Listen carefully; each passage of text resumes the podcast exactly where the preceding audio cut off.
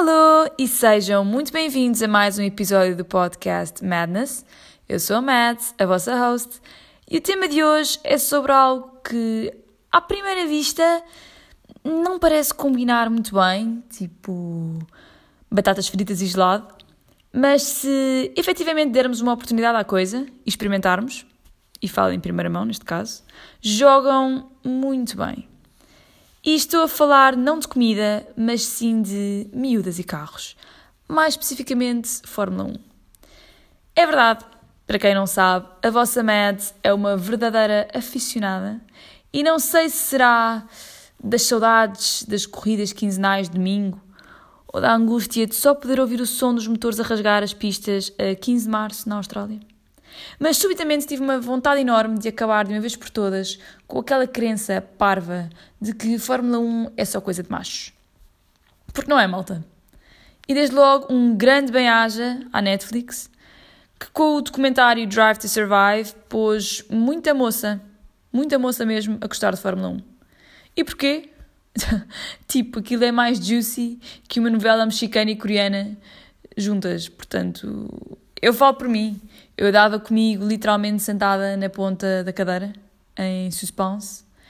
E claro, como gaja que sou, arranjei logo equipas preferidas e ódiozinhos de estimação por certas equipas, ou nomeadamente certos pilotos, mas isso é conversa para outros 500. E num fim de semana, assim, em dois dias, dei cabo dos 10 episódios. E claro, recomecei a minha semana, nomeadamente segunda-feira, uh, ressacada, com a cabeça a latejar, uh, cheia de perguntas para as quais não tinha resposta. Será que o Vettel tinha finalmente os dias contados?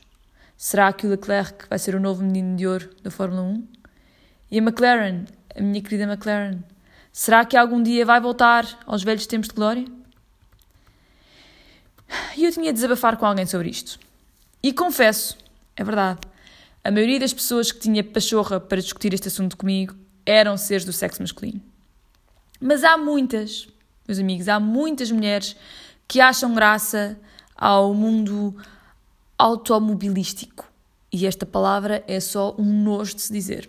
Mas pronto, enfim, isto não interessa para nada. Portanto, não, não precisam de ter um cromossoma Y para achar graça a carros uh, ou a motas, embora pessoalmente eu devo confessar que acho zero piada a motas, mas isso é uma outra história que fica para um futuro episódio. Uh, e apesar de não gostar nada de motas, prometo que por vocês eu irei falar um dia sobre GP.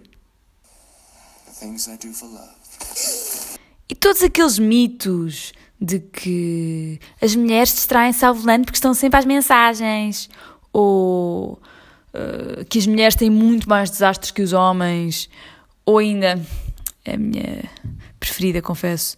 Pronto, a guiar desta maneira vi logo que tinha de ser uma mulher. Oh, meus caros, é claro que há mulheres nabas ao volante, mas se formos por essa via, há também muitos homens que, coitadinhos, precisavam de ir tirar o código da estrada outra vez. Aliás, se calhar deviam era voltar à escola primária, porque eu duvido muito que saibam ler, sinceramente. E agora que estamos a entrar numa onda de mitos e clichês preconceituosos, eu tenho de deixar aqui uma nota. Não posso deixar isto passar.